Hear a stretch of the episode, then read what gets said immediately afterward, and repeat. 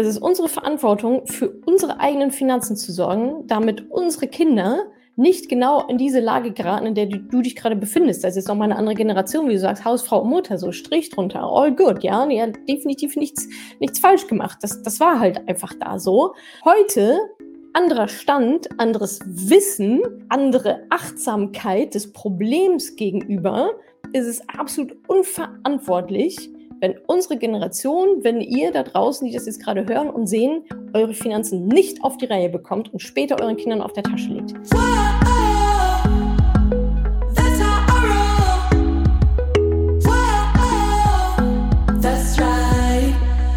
Salut, ihr Money Pennies und herzlich willkommen zu einer neuen Folge des Money Calls. Hier stellt ihr mir Fragen per WhatsApp, Sprachnachricht und ich beantworte die im Podcast. Wenn du auch eine Frage hast, dann geh einfach auf madamoneypenny.de slash moneycall. Da findest du eine Anleitung, an welche Telefonnummer du diese Sprachnachricht per WhatsApp einfach schicken kannst. Die landet bei uns. Äh, wir schauen uns die an und mit etwas Glück beantworte ich dann genau deine Frage super gerne hier im Podcast. Also keine Scheu, nicht schüchtern sein, haut einfach raus, äh, egal zu welchem Thema quasi. Äh, und dann ja, beantworte ich vielleicht auch schon deine Frage in der nächsten Folge. Worum geht es diesmal? Super interessante Fragen. Vielen, vielen Dank da an dieser Stelle an alle, die sich getraut haben, eine Frage zu stellen.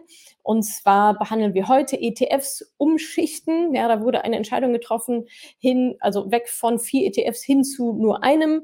Ähm, wie mache ich das jetzt eigentlich? Behalte ich die, verkaufe ich ähm, und so weiter? Wie ist da ein guter Prozess? Ist es sinnvoll, mehrere Depots gleichzeitig zu haben? Gibt es da vielleicht sogar einen Steuervorteil? Dann ähm, eine sehr schöne Frage. Meine Mutter bekommt zu wenig Rente. Wie kann ich sie unterstützen? Eine weitere Frage im gleichen Themenfeld. Ähm, meine Eltern werden nicht genug Geld haben in der Rente, um eventuelle Pflegekosten zu decken. Werde ich dann als Kind dafür finanziell herangezogen, diese Kosten zu denken? Und wie sicher sind eigentlich Neobroker wie Trade Republic, Scalable und Co. Viel Spaß bei dieser Folge. Wie gesagt, geht auf madamoneypenny.de slash moneycall und schickt mir einfach eure WhatsApp-Sprachnachricht rein. Ich freue mich sehr darüber. Jetzt viel Spaß bei dieser Ausgabe. Hallo Natascha. Ähm, ich habe vor drei Jahren angefangen, vier verschiedene ETFs zu besparen und war damals, wusste ich noch nicht. Jetzt weiß ich dank dir uh, viel mehr und habe mich entschieden, es simpel zu halten und nur einen All Countries World Index zu besparen. Was mache ich jetzt? Bin, das muss ich dazu sagen, uh, 55. Das heißt, uh, lohnt es sich überhaupt noch, jetzt nochmal von vorn anzufangen mit einem neuen ETF? Und was, wenn ja, was mache ich mit denen, die ich bespart habe? Habe, äh, lasse ich die einfach ruhen oder schichte ich das Geld äh, rüber langsam, so dass es nicht über die 801 Euro kommt, über die Jahre hinweg dann zu äh, dem neuen ETF. Da wäre ich wirklich dankbar über deinen Rat, weil das habe ich online wirklich nirgendwo finden können. Dankeschön. Ja, vielen Dank für deine Frage, was du jetzt mit den, ich nenne sie jetzt mal alten ETFs tun sollst.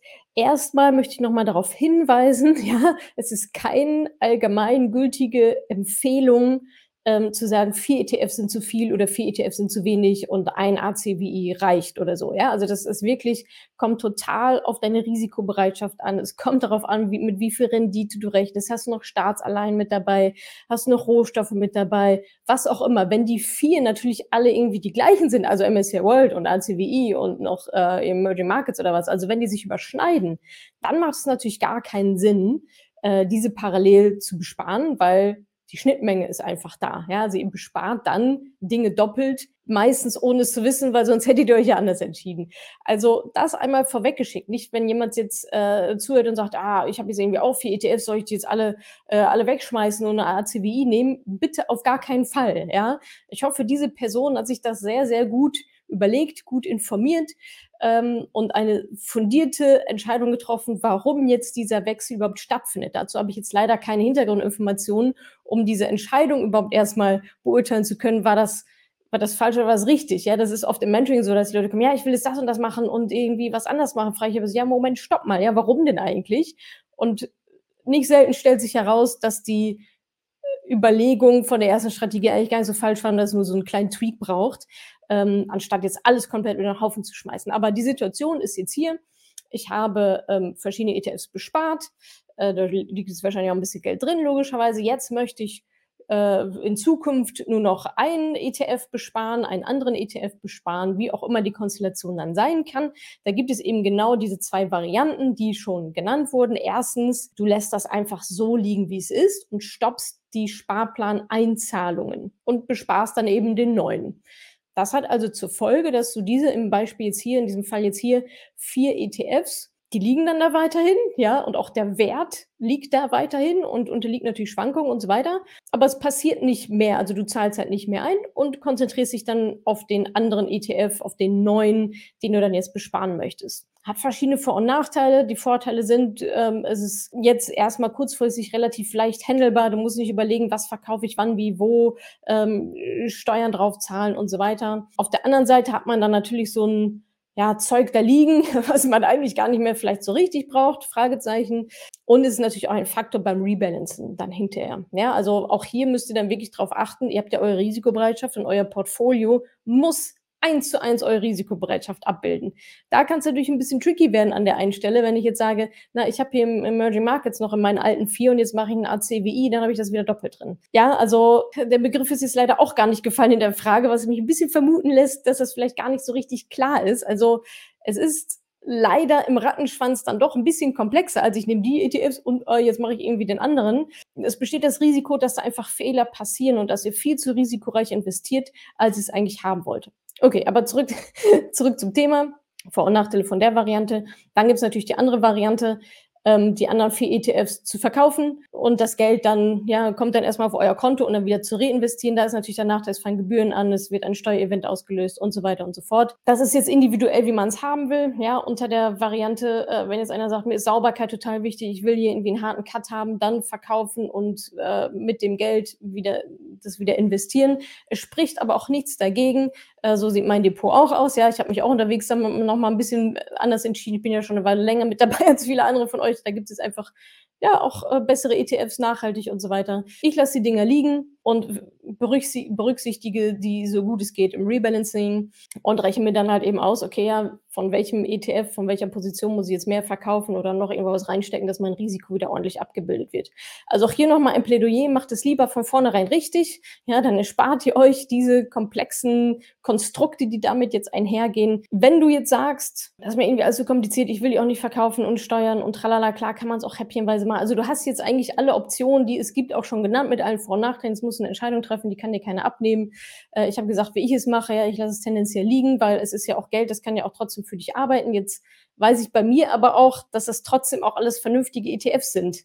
Ja, ich habe mir da jetzt irgendwie keinen Schnitzer mit reingeholt ins Depot. Wenn du jetzt sagst, scheiße, jetzt habe ich hier irgendwie dreimal MSCI World in verschiedenen Variationen und oder dreimal Emerging Markets in verschiedenen Variationen und ich sollte die definitiv loswerden, weil das ergibt gar keinen Sinn, dann ist das eine andere Voraussetzung dann musst du die verkaufen, um es halt einmal sauber zu machen. Das, das ist das Problem, dass ich die Hintergründe da halt einfach nicht kenne. Also achtet drauf. Ihr habt euch hoffentlich eine Portfoliostruktur überlegt, die eure Risikobereitschaft abbildet wenn ihr daran etwas ändert, müsst ihr das Gesamtkonstrukt im Blick haben und das Gesamtkonstrukt so abändern, dass es weiterhin eure Risikobereitschaft abdeckt. Dadurch, dass diese Begriffe und diese Hintergrundgedanken da jetzt nicht gefallen sind, mache ich dann sehr große Fragezeichen dran, ob diese Person äh, das wirklich auf dem Schirm hat. Macht da keine Spielereien. Gerade auch, du hast gesagt, du bist 55 Jahre alt. Da kommt es ja jetzt dann doch auf jedes Jahr ziemlich genau an, ja, was die Rendite macht und äh, dass du auch vernünftig dein Risiko abbildest, also nicht zu viel Risiko, aber auch nicht zu wenig Risiko eingehst. Also vermeide da wirklich irgendwelche Spielereien und Hauruck-Aktionen, sondern geh dann lieber noch mal ein paar Schritte zurück, guck noch mal wirklich deine Risikobereitschaft an, wähle deine Portfolio-Struktur, Variante, was dann jetzt besser ist, warum du auch welche Änderungen jetzt vollziehen willst, dass das dann auch wirklich abgebildet wird und dann hast du eigentlich schon die Entscheidung, weil dann weißt du, okay, das ist das, wie es jetzt ist, da will ich hin im Gesamten. Dafür muss ich dann vielleicht zwei ETFs verkaufen und zwei bleiben weiterhin drin. Also das, ja, es ist dann jetzt so eine, es gibt keine eingemalgültige Antwort, ich kann dir sagen, was du machen sollst, wenn ich weiß, was deine Risikobereitschaft ist, was deine Strategie ist und vor allem, was die einzelnen ETFs sind und ob es Sinn macht, die weiter zu behalten oder ob das gesamte Portfolio, die Struktur von Anfang an komplett sinnfrei war oder fehlerbehaftet war. Dann würde ich sagen, alles raus, next. Ob dann immer noch nur der ACWI die richtige Lösung ist, also das habe ich nie gesagt. Es klingt so ein bisschen, als Natascha hat gesagt, äh, ein ACWI reicht, bin ich überhaupt gar nicht der Meinung. Null. Glaub, also glaube ich nicht dran, so investiere ich auch nicht Das ist auch nichts, was ich äh, im Mentoring so lehre, im Sinne von, dass das eine allgemeingültige Antwort und eine Invest Investmentstrategie ist. Ähm, gar nicht. Äh, gerade der RCWI, der ist ja schon äh, in einer bestimmten Verteilung MSCI World und eben Emerging Markets und die müssen zu eurer Risikobereitschaft passen. Ja, es ist ein bisschen komplexer, als welchen ETF nehme ich. Ja, ich glaube, wir haben jetzt alle Vor- und Nachteile gut beleuchtet. Am Ende, wenn du da jetzt speziell noch weitere Fragen hast, schreib mir gerne bei Instagram oder komm ins Mentoring, dann räumen wir das einmal komplett von vorne auf. Aber jetzt da Hauruck-Aktion und auch noch Steuern drauf zu bezahlen und so weiter, halte ich für keine gute Idee. Ähm, und auf der anderen Seite ist das Thema, glaube ich, bei dir eigentlich bei allen sehr, sehr dringend, ein sauberes Portfolio aufzustellen. Bei dir aufgrund deines Alters noch mal dringender. Da kannst du dir jetzt wirklich nicht leisten, noch ein Jahr irgendwie äh, halbe Sachen zu machen. Also da würde ich noch mal ein paar Schritte weiter zurückgehen, als einfach nur einen ETF auszuwechseln. Hallo, guten Morgen, Natascha. Mein Name ist Alexis. Ich komme ursprünglich aus Kanada und ich folge deiner Arbeit. Richtig toll. Und äh, meine Frage ist, soll man mehrere Depots eröffnen? Ähm, zum Beispiel mit Trade Republic und dann auch noch mit Comdirect und dann auch noch mit Finanznet Zero. Ähm, ergibt es Sinn, mehrere Kontos zu haben oder bleibt man einfach mit einer, weil es einfacher ist und verstreut man nicht überall. Also ich weiß, wegen der Steuer und so weiter ergibt das Sinn, ist die Frage. Und ja, mehrere Kontos eröffnen, gibt es Vorteile, Nachteile. Dankeschön. Ja, vielen Dank für deine Frage und auch, dass du uns aus Kanada so ein bisschen mitverfolgst. Das ist eine Frage, die, glaube ich, ja, sich viele stellen und die auch immer mal wieder ähm, so aufploppt. Macht es Sinn, mehrere Depots zu haben? Du hattest angedeutet, dass es einen Steuervorteil gäbe mit äh, einer der beiden Varianten, entweder mehrere Depots zu haben oder nur eins. Äh, da muss ich enttäuschen, ja, es ist vollkommen egal. Du machst eine Steuererklärung, die ist an dich als Person gekoppelt und ob du da jetzt 4, 5, 25 Depots hast, ist dem Fiskus herzlich egal. Es kommt darauf an, wie viel Gewinn du am Ende des Tages gemacht hast oder am Ende des Jahres, um genauer zu sein, gemacht hast und der wird dann versteuert. So, das ist aber wurscht, auf wie vielen verschiedenen Banken oder Depots oder so diese Gewinne halt liegen. Vor ein paar Jahren hätte meine Antwort wahrscheinlich noch ein bisschen anders gelautet. Ja, da hätte ich gesagt, na, du musst halt genau gucken, welcher ähm, Broker, welche Bank dein ETF im Sparplan hat, zu welchen Konditionen und so weiter. Heute ist es eher so, dass die meisten Broker auch die meisten ETFs mittlerweile im Angebot haben zu ganz okayen Konditionen. Ich würde eher noch ein bisschen aufteilen in die Neo-Broker, sprich Trade Republic, Scalable und so weiter und ähm, die Direktbanken wie Comdirect ähm, oder auch eine ING DIBA und so weiter. Ähm, jetzt mal so die ganz altbanken Sparkassen und so, das machen wir eh nicht. Ja, also diese ganzen Hausbanken davon schon mal nichts machen. Viel zu teuer. Jetzt haben natürlich diese verschiedenen Broker auch verschiedene Vor- und Nachteile. Also ja, bei Trade Republic zum Beispiel kannst du schon mit sehr, sehr kleinen Beträgen anfangen, ähm, einen Sparplan zu haben. Bei der Comdirect ist dafür vielleicht ein bisschen ich sag mal, mehr gesettelt. Äh, du hast noch eine vernünftige äh, Oberfläche auch auf dem Laptop, nicht nur eine App. Du kannst jemanden anrufen, die haben einen Kundenservice. Ist der Trade Republic nicht. So solche Sachen, da musst du einfach gucken, was dir wichtig ist, ja. Oder wenn du sagst, hey, mir ist es schon irgendwie wichtig, das Risiko zu, zu verteilen auf zwei verschiedene Häuser, auf zwei verschiedene Banken, Broker, dann ist das auch ja ein legitimer Gedanke, definitiv. Wobei auch da, ja, also ähm, das, was ihr äh, investiert, eure ETFs und eure Aktien und so weiter, das ist Sondervermögen in der Bank. Wenn die pleite geht, ja, dann geht nicht euer gesamtes des Erspartes mit, anders als bei Cash, bei der Einlagensicherung. Die geht nur bis 100.000 Euro. Alles darüber ist so ein bisschen on Jeopardy. Da muss man dann mal gucken, was damit so passiert. Aber das ist nicht der Fall bei ETFs und Aktien und alles, was halt im Depot liegt. Also da müsst ihr euch darüber eigentlich keine Sorgen machen. Aber ich kann schon verstehen, wenn man sagt, ja, ich schlafe besser, wenn ich es aufsplitte. Auf der anderen Seite Nachteile, es ist natürlich mehr Aufwand. Ja, du musst ein Rebalancing betreiben, du hast zwei Broker, die du unterschiedlich berücksichtigst, vielleicht auch in den Gebühren und so weiter, musst das genau ausrechnen. Und im Rebalancing kann es dann durchaus komplizierter werden, zwei verschiedene Depots zu rebalancen, je nachdem, was dann jetzt wo da auch aufgeteilt ist. Also unser Grundsatz ist ja auch keep it simple. Ja, also unser Geld soll ja für uns arbeiten und uns dienen und nicht umgedreht. Wir wollen uns nicht mehr Arbeit machen als notwendig. Deswegen, das würde eher sprechen für Such dir einen Broker, der idealerweise alle deine Kriterien erfüllt. Wenn du sagst, ich bin mit einer App total fein, ich muss nie jemanden anrufen, ich gehe davon aus, es gibt keinen Trouble und so weiter, dann kannst du zu den Neo-Brokern gehen. Wenn du dich wohler damit fühlst zu sagen, hey, ich würde ganz gerne schon mal jemanden anrufen, wenn mir irgendwie ein bisschen komisch bei einer Sache ist, dann würde ich dir empfehlen, eher zu einer Direktbank zu gehen. Sind in der Regel ein bisschen teurer, Dafür hast du aber auch einen Kundenservice. Ja, also auch da wieder recht individuell, was euch daran wichtig ist. Beides hat Vor- und Nachteile. Ihr könnt es auch mixen, aber wie gesagt, dadurch steigt dann natürlich der Aufwand. Und wenn ihr etwas gefunden habt, was für euch passt, wo ihr sagt, ja, das fühlt sich irgendwie total gut an, äh, da möchte ich das machen, da müsst ihr nicht auf Teufel komm raus äh, noch irgendwo ein zweites Depot machen, nur um ein zweites Depot zu haben, das ist Quatsch. Ja, das ist eher so, wenn ihr nicht so richtig, ah ja, ich fühle mich fühle mich wohler mit zwei, dann machst du zwei. Wenn du sagst, eins ist irgendwie super gut, dann machst du halt das eine. Also keep it simple, macht es nicht komplizierter, als es ist. Trefft die Entscheidung, ja, sucht eure ETFs aus, basierend auf eurer Strategie und so weiter. Dann guckt, wo es die im Sparplan gibt, wo es die zu günstigen Konditionen gibt welcher Broker auf euch so auch einen guten Eindruck macht. Und dann ist das eine eher kleinere Entscheidung, weil ihr könnt auch immer wieder umziehen. Ja, du kannst auch sagen, ja, jetzt äh, probiere ich mal den aus und dann bist du unzufrieden und dann wechselst halt ein Jahr später. Da ist ja ist wieder ein bisschen Papierkram, aber so what? Da sind jetzt keine Lebensentscheidungen, äh, die da dranhängen. Eine Lebensentscheidung sozusagen höher, größerer Natur ist definitiv alles, was davor passiert, dass du dein Risiko richtig berechnet, dass du deine Rentenlücke richtig berechnet, weil das geht halt einfach rückwehr, rückwirkend nicht mehr zu korrigieren, äh, um beim Depot. Im Mentoring stellen wir auch verschiedene Depots vor mit Klickanleitung und so weiter. Wenn du dir verschiedene Vor- und Nachteile, die gesamten Kostenstrukturen vergleichen wir da. Also das könnte wahrscheinlich an der einen oder anderen Stelle auch nochmal helfen. Kannst du dir aber natürlich auch alles selber zusammensammeln. Speziell diese Informationen, alle Banken, alle Konten, alle Broker haben ein äh, Preis-Leistungsverzeichnis ähm, auf der Seite und da siehst du genau, was da auf dich zukommt. Ja, hallo Natascha. Ich melde mich heute mit einer Frage, die mir ziemlich Kopf- und eigentlich auch Bauchschmerzen bereitet. Ähm, mein größtes Geldproblem oder meine größte Geldfrage ist geerbt. Insofern ist es eigentlich gar nicht meine. Es geht um meine Mama.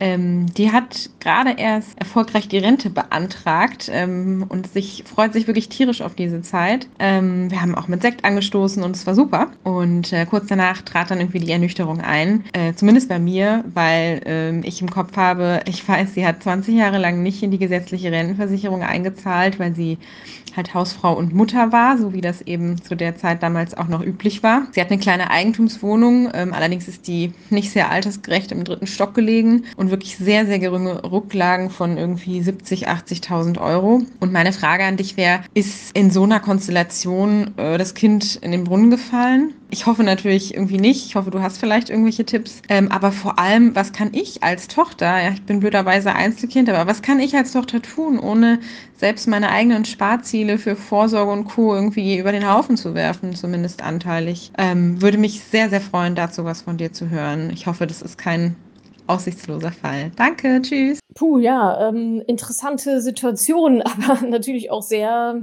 ja allgegenwärtig. Und zwar jemand geht in Rente und freut sich eigentlich auch. Und ja, ihr habt auch gesagt, ihr habt mit Sekt angestoßen, alles total schön. Und gleichzeitig aber auch zu sehen, so, boah, äh, hui, ja, äh, wie machen wir das denn jetzt eigentlich finanziell? Ist ja schon mal gut, dass es ein bisschen was an Vermögen gibt. Ja, 70 bis 80.000 Euro ist ja schon mal da. Ist jetzt, reicht natürlich vorne und hinten. Ich bräuchte nichts zu sagen, sonst hättest du dich nicht gemeldet. Aber das gibt es ja schon mal. Die Eigentumswohnung gibt es. Das heißt, es ist ja schon mal ein bisschen was da. Es scheint ja auch eine gesetzliche Rente immerhin zu geben. Womit man die natürlich noch aufstocken kann, wenn es halt nicht reicht, ist eben Sozialhilfe. Ja, ganz klar.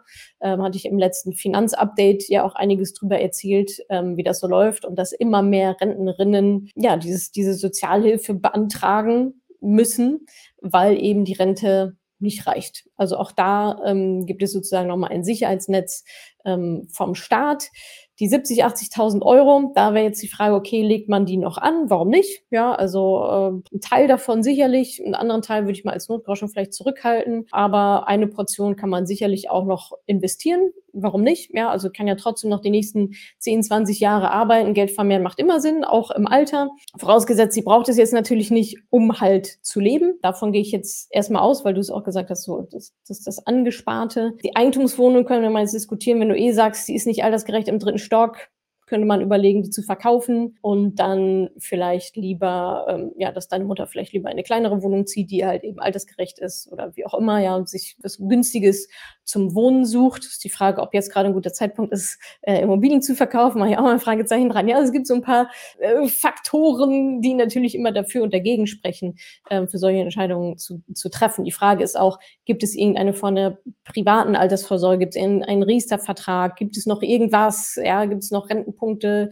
vom, vom Ehemann, wie ist da die Konstellation und so. Äh, da habe ich jetzt natürlich nicht komplett alle Informationen. Und deine Frage war ja auch, ja, was kannst du tun als, als Kind, spannend, um da zu helfen. Da ein paar Informationen vorweggeschickt. Für manche, die das jetzt vielleicht hören, sich denken, oh Gott, wird jetzt irgendwie mein Vermögen herangezogen. Ja, bei dir ist ja eher sehr wohlwollend. Was kann ich denn tun? Äh, vielleicht denken sich manche, ja, was ist eigentlich mit meinen Eltern dann? Ja, bin ich dann dazu verpflichtet, dafür, dafür vielleicht auch einzuspringen? Äh, da haben wir ein bisschen was recherchiert. Und zwar ist es so, dass seit 2020 nur noch sehr gut äh, verdienende Kinder mit einem Bruttojahreseinkommen von mehr als 100.000 Euro zum Unterhalt für ihre Eltern durch den Sozialhilfeträger herangezogen werden. Also wenn ihr über 100.000 Euro Bruttojahreseinkommen habt, dann wird der Sozialhilfeträger sagen, ja, Moment mal, bitte hier ein bisschen was abgeben. Wenn ihr diese Grenze nicht überschreitet, dann müsst ihr euch nicht am Unterhalt beteiligen. Also es ist immer was, ja, was ihr machen müsst. Und dann gibt es natürlich, ja, wenn ihr mehr als 100.000 Euro verdient, Jahresgehalt, gibt es verschiedene ja, verschiedene Sachen, ja, euer Einkommen und Vermögen und so weiter, inwiefern ihr dann da was abgeben müsst. Äh, könnt ihr euch dann nochmal selber schlau machen, aber erstmal nur dieses so unter 100.000 Euro Bruttojahreseinkommen müsst ihr nicht leisten. Darüber hinaus allerdings schon. Das mal so Klammer auf, Klammer zu als weitere Informationen. Deine Frage war ja eigentlich eher nicht, was muss ich leisten, sondern was kann ich halt tun? Und mit dem Zusatz, ohne meine eigenen Sparziele zu gefährden, ja, kommt drauf an. Ja, wenn du noch so viel Geld übrig hast, dass du deine eigenen Sparziele weiterhin laufen lassen kannst und gleichzeitig noch ein bisschen deine Mutter unterstützen kannst, umso besser. Wenn das nicht möglich ist, bleibt wahrscheinlich nur Sozialhilfe und vielleicht auch die Wohnung zu verkaufen oder die zu vermieten. Ja, kann man natürlich auch mal so sagen, okay, ich behalte die weiter, aber ich wohne da nicht selber drin, weil ich generiere, generiere Mieteinnahmen. Das wäre vielleicht auch noch gar nicht so eine schlechte Idee, jetzt gerade auch in der Phase, in der wir uns gerade auf dem Immobilienmarkt befinden. Die Immobilienpreise gehen runter, die Mieten gehen hoch ohne Ende. Also das wäre vielleicht noch was, um halt Cashflow zu generieren. Und ansonsten wäre natürlich auch bei dir die Frage, Frage, was, also holst du denn schon das Beste aus deinen Sachen auch heraus? Ja, wenn du jetzt ähm, sagst, na, ich habe hier so eine Rentenversicherung, da weiß ich gar nicht so genau und wie, wie sieht es denn dann mit den Gebühren aus und so weiter? Ja, also vielleicht gibt es bei dir ja auch noch ein, zwei, drei, vier Punkte, wo man rangehen könnte, das zu optimieren, sodass vielleicht noch etwas für deine Mama übrig bleibt, sodass du vielleicht auch für sie einen Sparplan mit besparen kannst oder so. Das ist die Frage, was ist jetzt gerade aktuell das Problem? Also hat sie jetzt gerade jetzt, mir und jetzt nicht genug Geld zu leben? Oder geht es eher darum, wie sieht es in Zukunft mal aus? Geht, kann man da jetzt irgendwo noch ein Vermögen aufbauen? Und natürlich kann man das. Also da ist auch wieder die Frage des Ziels. Ja, wenn sie gerade nicht genug Geld hat zum Leben, dann braucht sie halt Cash von dir. X Euro pro Monat. Wenn du das machen kannst, umso besser. Wenn es darum geht, lass mal jetzt noch ein bisschen langfristiger schauen, dann könntest du vielleicht für sie einen Sparplan mit an oder sie mal einen Sparplan auf und du butterst vielleicht was mit rein oder so. Also da gibt's ganz verschiedene Möglichkeiten und da eben auch bei dir anzusetzen und zu gucken, ist dann bei mir alles schon so optimiert, dass ich da das Maximum raushole und vielleicht noch was übrig habe, um halt sie mit zu unterstützen. So, das wäre jetzt die Sache. Oder ist bei deinem Gehalt noch? Also eigentlich ist ja immer das Gleiche, ist ja egal für wen es ist. Ja, wir wollen ja auch so das Maximum rausholen. Also ja, es ist immer das Gleiche, mehr verdienen, mehr sparen, mehr investieren. Das sind die drei Schrauben, oder besser investieren. Das sind halt die drei Schrauben, die man hat, Kosten einzusparen, auch beim Investieren. Also du siehst, es gibt verschiedene Überlegungen, verschiedene ähm, Stellschrauben, an denen du drehen kannst, je nach Ziel, je nachdem, wie gut du aufgestellt bist, je nachdem, ob es bei ihr noch was gibt. Vielleicht ist das schon mal ein ganz guter Input, um da so ein bisschen weiter zu denken, was vielleicht noch möglich wäre. Du, vielleicht hat sie auch total Bock, irgendwie noch ein kleines Zeithassel aufzumachen. Ja, es gibt nicht wenige Rentnerinnen, die halt sagen, ja, boah, was mache ich jetzt den ganzen Tag, ja? Und äh, keine Ahnung, dann macht sie noch ein bisschen Katzensitting oder so und verdient sich da noch ein bisschen was mit dazu. Also auch da gibt es ja total viele Möglichkeiten. Es ist jetzt nicht so, oh, okay, jetzt Rente und ich bin komplett raus und pff, äh, was denn jetzt, sondern wir Menschen brauchen ja auch irgendeine Form der Beschäftigung und da leben wir glücklicherweise heute in super guten Zeiten, in denen das auch weiterhin möglich ist, ähm, noch einen kleinen Job irgendwo zu machen, der vielleicht körperlich auch nicht so super anstrengend ist, der Spaß macht und in dem man vielleicht nochmal komplett aufblüht. Ja, also da gibt es durchaus Ansätze, wie man aus der Situation auch noch was Schönes machen kann und das irgendwie auch, auch gut regeln kann.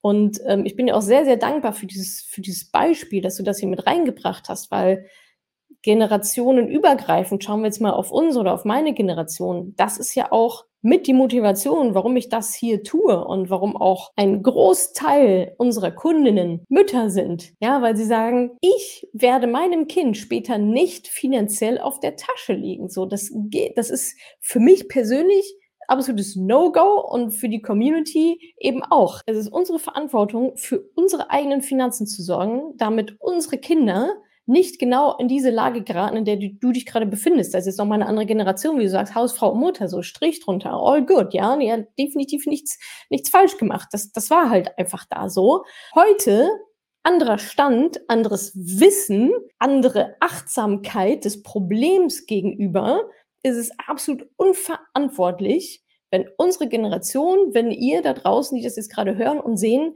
eure Finanzen nicht auf die Reihe bekommt und später euren Kindern auf der Tasche liegt. Denn das wird im Zweifel im schlimmsten Fall passieren so. Und das darf einfach keine Option sein. Ähm, also vielen Dank, dass du das auch so offen geteilt hast, dass du deine Frage hier gestellt hast. Ich hoffe, ich konnte ein bisschen Input geben und ich habe so versucht, das so ein bisschen aus verschiedenen Perspektiven zu beleuchten, dass es nicht nur darum geht, äh, jetzt um Cash, äh, sondern dass man an verschiedenen Schrauben, an verschiedenen Vermögenswerten, diese 80.000 Euro, die da liegen, die Eigentumswohnung, was macht man eigentlich damit? Gibt es vielleicht auch noch ein, irgendwas, was ihr Spaß machen würde, um noch mehr Einkommen zu generieren? Wie sieht es eigentlich bei dir aus? Ist das schon voll optimiert oder kann, geht da noch mehr? Und ja, alles Gute an euch beide. Äh, und ich hoffe, dass ihr da einen sehr, sehr guten Weg findet. Und vielen, vielen Dank für das sehr plakative Beispiel. Hallo, liebe Natascha und liebes Team von Madame Moneypenny. Ich bin Angela. Ich danke euch erstmals sehr herzlich für eure Arbeit. Ich finde das richtig toll. Und ich habe eine Frage an euch äh, zum Thema äh, Pflegekosten. Bei meinen Eltern würde deren Rente nicht ausreichen, um eventuelle Pflegekosten zu decken. Ähm, und da wäre meine Frage, ob ich das richtig sehe, dass meine, mein Vermögen, was ich in den ETF-Sparplänen angelegt habe für meine eigene Altersvorsorge, dann für die Deckung der Pflegekosten herangezogen werden würde und ob es dann vielleicht mehr Sinn machen würde, mehr Geld in eine private Rentenversicherung zu packen, um das sozusagen zu sichern.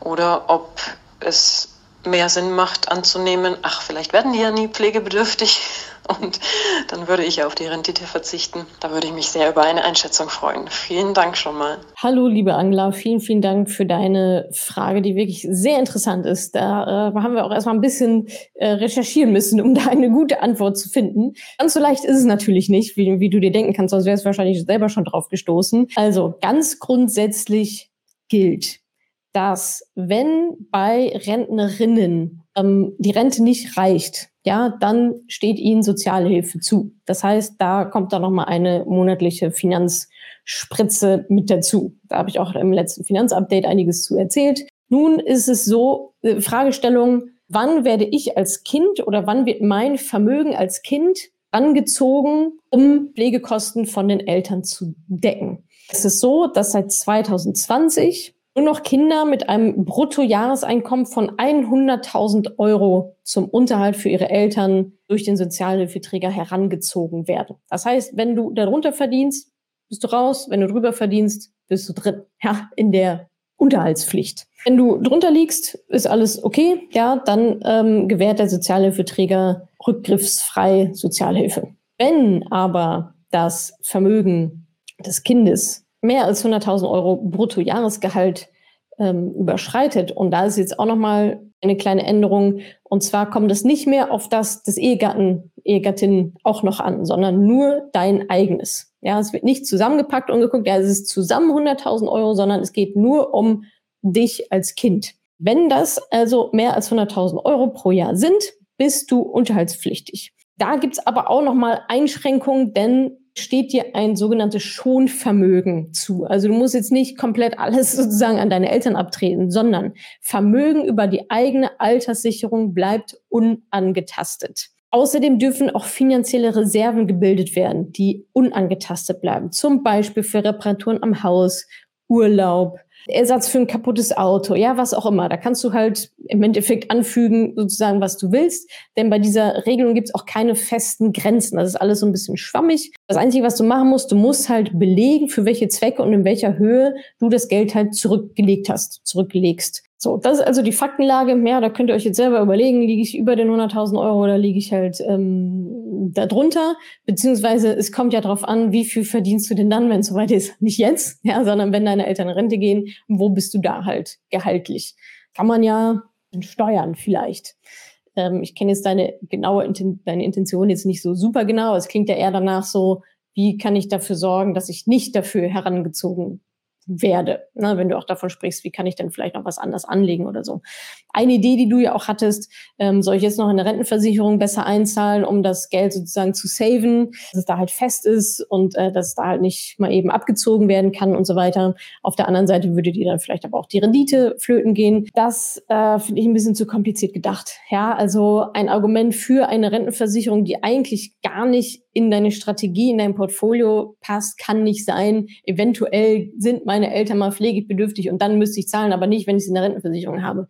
Guck du auf dich, versorg du dich bestmöglich. Das ist immer das Beste, was du machen kannst. Wie du sagst, vielleicht werden ja auch gar keine Pflegefälle und irgendwie alles ist cool, ja. Also ich würde jetzt nicht Entscheidungen, finanzielle Entscheidungen treffen, die, die deine Vorsorge betreffen, die dich vielleicht limitieren in dem, was eigentlich möglich wäre um einen Case abzudecken, der eventuell eintritt oder auch nicht. Plus, wenn dann in x Jahren diese Regelung eh wieder anders ist, denkst du dir auch, ja toll, wozu habe ich das denn dann gemacht?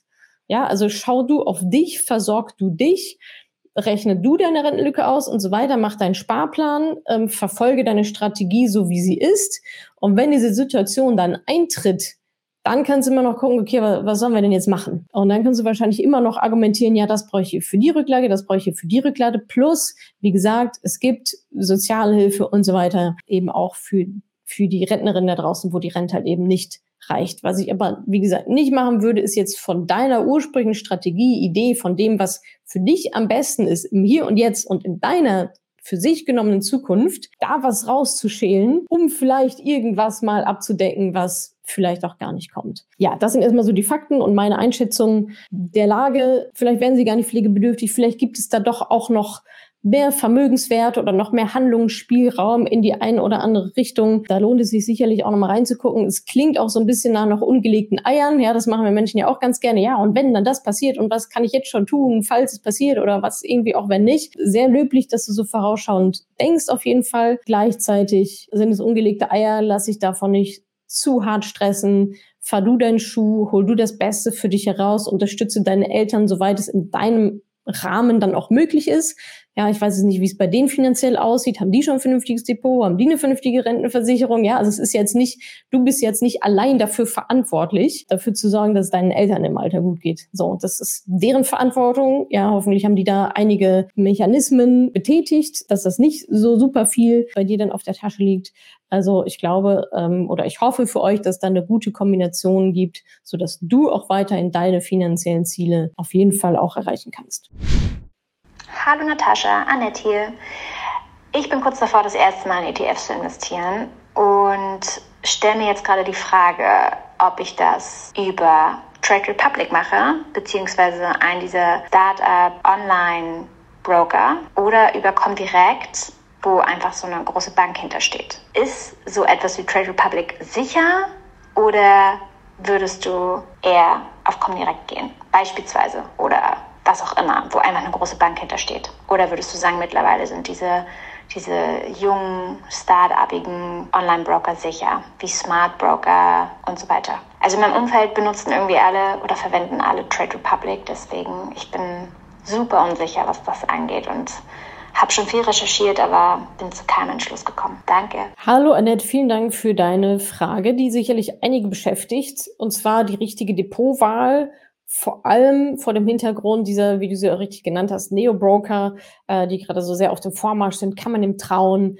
Äh, sind die irgendwie sicher? Gibt es, gibt es irgendwo einen Haken, den ich vielleicht nicht so ganz sehe? Und deine Hauptfrage war ja jetzt bezüglich Sicherheit. Das ist auf jeden Fall ein Kriterium von mehreren, wie zum Beispiel, ich sage jetzt mal Kundenservice, ist der vorhanden, ist der nicht vorhanden? Bei den Neo-Brokern ist so gut wie nicht vorhanden. Bei äh, Direktbanken wieder kommen direkt und so weiter halt irgendwie schon, ja, da ist ich sage jetzt mal, ein bisschen mehr Substanz äh, noch mit dahinter.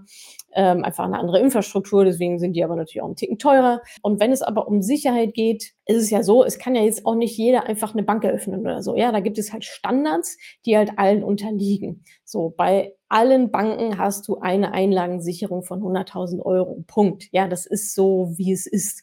Da kann jetzt nicht ähm, eine Thai Republic ähm, kommen und sagen, ja, dein Cash, was bei uns hier liegt, äh, unterliegt jetzt leider nicht der Einlagensicherung. Das ist so, wie es ist. Wir haben ja auch die BaFin und so weiter. Also das ist schon alles sehr, sehr, sehr, sehr reguliert. Hier kann nicht mal eben jemand was machen, was halt nicht den absoluten Sicherheitsstandards, was die nicht erfüllt, die ja in der EU schon ziemlich hoch sind. Ja, also, also gut, gut, dass die so hoch sind, aber im Vergleich zu anderen Ländern, ja, da sind wir schon allgemein sehr, sehr auf der sicheren Seite. Jetzt kann man natürlich sagen, es gab gerade bei Trade Republic so ein paar Vorfälle. Ähm, ja, das war ja vor allem auch 2001, als sie da einfach mal ähm, im Januar war es, ähm, Kauf bestimmter Aktien einfach mal kurzfristig ausgesetzt haben. Da ging einfach nichts mehr und alle denken, ja, wow, Moment mal, ich wollte jetzt meine GameStop-Aktien nochmal schnell verkaufen, ähm, dass es da einfach nicht mehr ging. Ja, das, äh, ja, da hat die BaFin auch nochmal genauer drauf geguckt. Da gibt's immer so ein paar kleinere Sachen äh, so bei den Neo-Brokern, wo nochmal irgendwie nachgebessert werden muss und so weiter. Ähm, das fand ich persönlich schon ja auch ein relativ starkes Stück zu sagen, ja, sorry, die, du kannst jetzt gerade deine Aktie nicht verkaufen, also Wer bestimmt das denn? Ja, also ich bestimme, wann ich meine Aktien verkaufe und nicht die App, die ich dafür zufällig nutze. Ähm, bin ich mir aber ziemlich sicher, dass es auch nicht nochmal vorkommen wird. Aber solche, ja, ich nenne es mal Hiccups, obwohl es meiner Meinung nach schon ein bisschen mehr als ein Hiccup war, werden natürlich bei so neuen innovativen Geschäftsmodellen wieder auch Sachen gehandhabt werden, vielleicht immer mal wieder aufploppen, weil die natürlich auch noch nicht so diese krasse Erfahrung haben, wie eben zum Beispiel so eine Direktbank.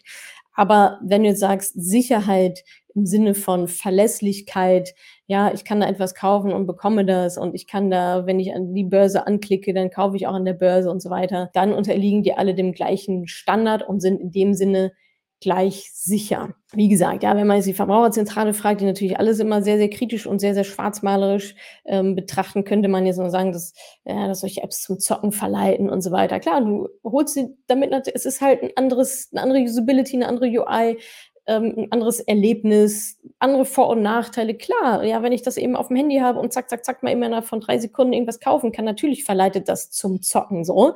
Deswegen solltet ihr ja vorher auch erstmal euch sehr gut überlegen, in was ihr investiert und so weiter. Aber ganz grundsätzlich, wenn dir diese Risiken, die aber an dir liegen und nicht an der App, ja, wenn dir die bewusst sind, wenn du sagst, das kann ich mit Disziplin gut handeln, mit meiner Strategie, ich habe hier mein Portfolio, äh, ich fall da nicht drauf rein, mal eben schnell in der U-Bahn, S-Bahn, wie auch immer diese Werbung aussieht, mal eben schnell irgendwas zu kaufen, zu verkaufen, was halt zocken ist, dann ist das völlig in Ordnung, da einen Neo-Broker zu nehmen, wenn du sagst, ah, fühlt sich, du, ein Argument kann auch sein, fühlt sich für mich komisch an, mache ich nicht fein, du musst nachts schlafen können, ja.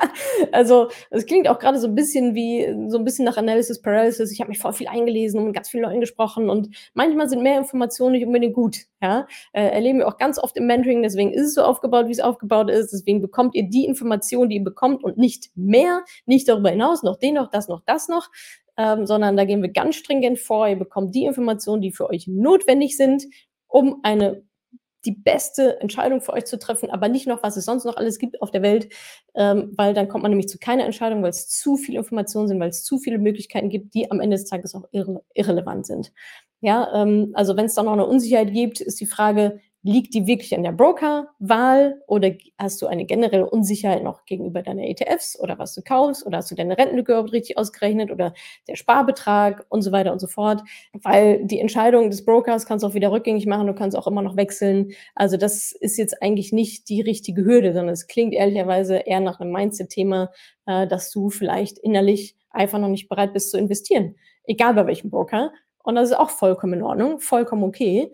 Ähm, aber dann würde ich nochmal schauen, dann ist es ein wichtiges Signal deines Körpers, deines Unterbewusstseins. Ähm, darauf gilt es aber einzugehen und jetzt nicht hier einfach zu sagen, ja, okay, nee, ich höre Republic und mach halt irgendwas, weil das ist nicht dein eigentliches Problem. Und so hört es sich auch ein bisschen für mich an. Wenn du sagst, alle meine Freundinnen in Trade Republic, wäre sozusagen, ja, ich sag mal, die naheliegendste Sache, ja, guckst du doch an und unterhalte dich doch mit denen und dann nimmst es halt und wenn es dir nicht gefällt, wechselst es nach einem Jahr wieder oder so. Ähm, aber es klingt für mich ein bisschen danach, als ob da vielleicht noch was Tieferes ist, ähm, dass du dich dann noch nicht so richtig bereit fühlst, wirklich den letzten Schritt zu gehen.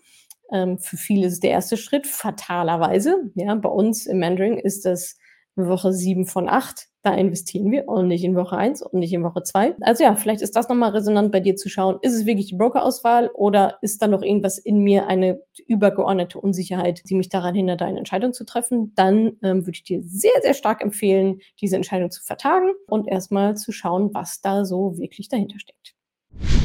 Wie immer habe ich an dieser Stelle noch eine total schöne Kundenstimme für euch und zwar von Tanja. Sie hat uns bei Trustpilot eine Bewertung geschrieben. Da könnt ihr alle möglichen Bewertungen euch gerne durchlesen zum Mentoring. Sie schreibt, ich möchte die Mentoring-Community nicht mehr missen. Das Mentoring hat sich für mich auf jeden Fall gelohnt. Ich habe vorher lange gezweifelt, ob der Preis dafür gerechtfertigt ist. Ich habe vorher schon viele Podcasts von Natascha gehört und auch gutes Wissen zu Börse und ETFs. Jedoch kam ich nicht ins Tun, weil ich in vielen Punkten zu unsicher war und mich doch nicht getraut habe.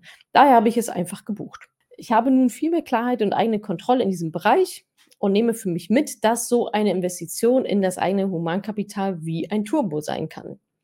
Sehr cool. Ja, man kann alle Infos auch irgendwo kostenlos finden und sich das selbst beibringen und durchrechnen, keine Frage. Aber meiner Meinung nach nimmt es im Endeffekt viel mehr Zeit und Energie in Anspruch und ist daher vermutlich sogar teurer, weil man eben nicht in die Anwendung kommt. So war es zumindest bei mir. Und der für mich fast wichtigste Punkt dass man dann nicht Teil der Mentoring-Community ist. Und die Community war für mich der größte Aha-Effekt. Lauter so tolle Frauen, alle so unterschiedlich, jede individuell, aber alle mit dem Ziel zu lernen, vorwärts zu kommen, Wissen anzuwenden, sich gegenseitig zu unterstützen. Female Empowerment, Ausrufezeichen. Das hat mich so mitgezogen, das hätte ich vorher nicht gedacht. Vielen Dank, liebe Tanja, fürs Teilen deiner Erfahrungen bei uns im Mentoring. Für alle die, die vielleicht noch nicht so richtig wissen, wie komme ich jetzt eigentlich ins Handeln, was sind meine nächsten Schritte, haben wir noch ein kleines Goodie für euch? Und zwar ist das der Money-Fahrplan. Geht einfach mal auf madamemoneypenny.de, da seht ihr es direkt schon auf der Startseite ganz groß, der Money-Fahrplan. Starte hier, pinker Button, könnt ihr überhaupt gar nicht verfehlen. Dann beantwortet ihr ein paar Fragen, wie so euer Stand ist finanziell gerade, wo ihr hin wollt, was euer Ziel ist. Und dann bekommt ihr ein PDF zugesendet per E-Mail, komplett kostenlos, wo die nächsten Schritte für euch drinstehen in der kurzen Analyse. Und dann könnt ihr auch schon direkt loslegen und die ersten Schritte gehen. Also geht auf madamoneypenny.de und äh, startet einfach mal den Money-Fahrplan komplett kostenlos. Dann kriegt ihr die nächsten Schritte für euch. Ja, ich hoffe, ich konnte euch auch mit dieser Podcast-Folge wieder ein bisschen weiterhelfen, mein Wissen zu teilen. Vielleicht war ja auch die eine oder andere Frage mit dabei, die euch selber auch beschäftigt hat. Wenn dem so ist, wenn ihr diese Folge ganz cool fandet und was daraus mitgenommen habt, hinterlasst mir doch super gerne eine Bewertung bei Apple Podcasts oder auch bei Spotify, je nachdem, wo es gerade hört. Ich freue mich über 12 von 5 Sternen und super gerne auch ein kleiner Text, vielleicht was euch ganz besonders gefallen hat oder besonders hilfreich war. Vielen, vielen Dank.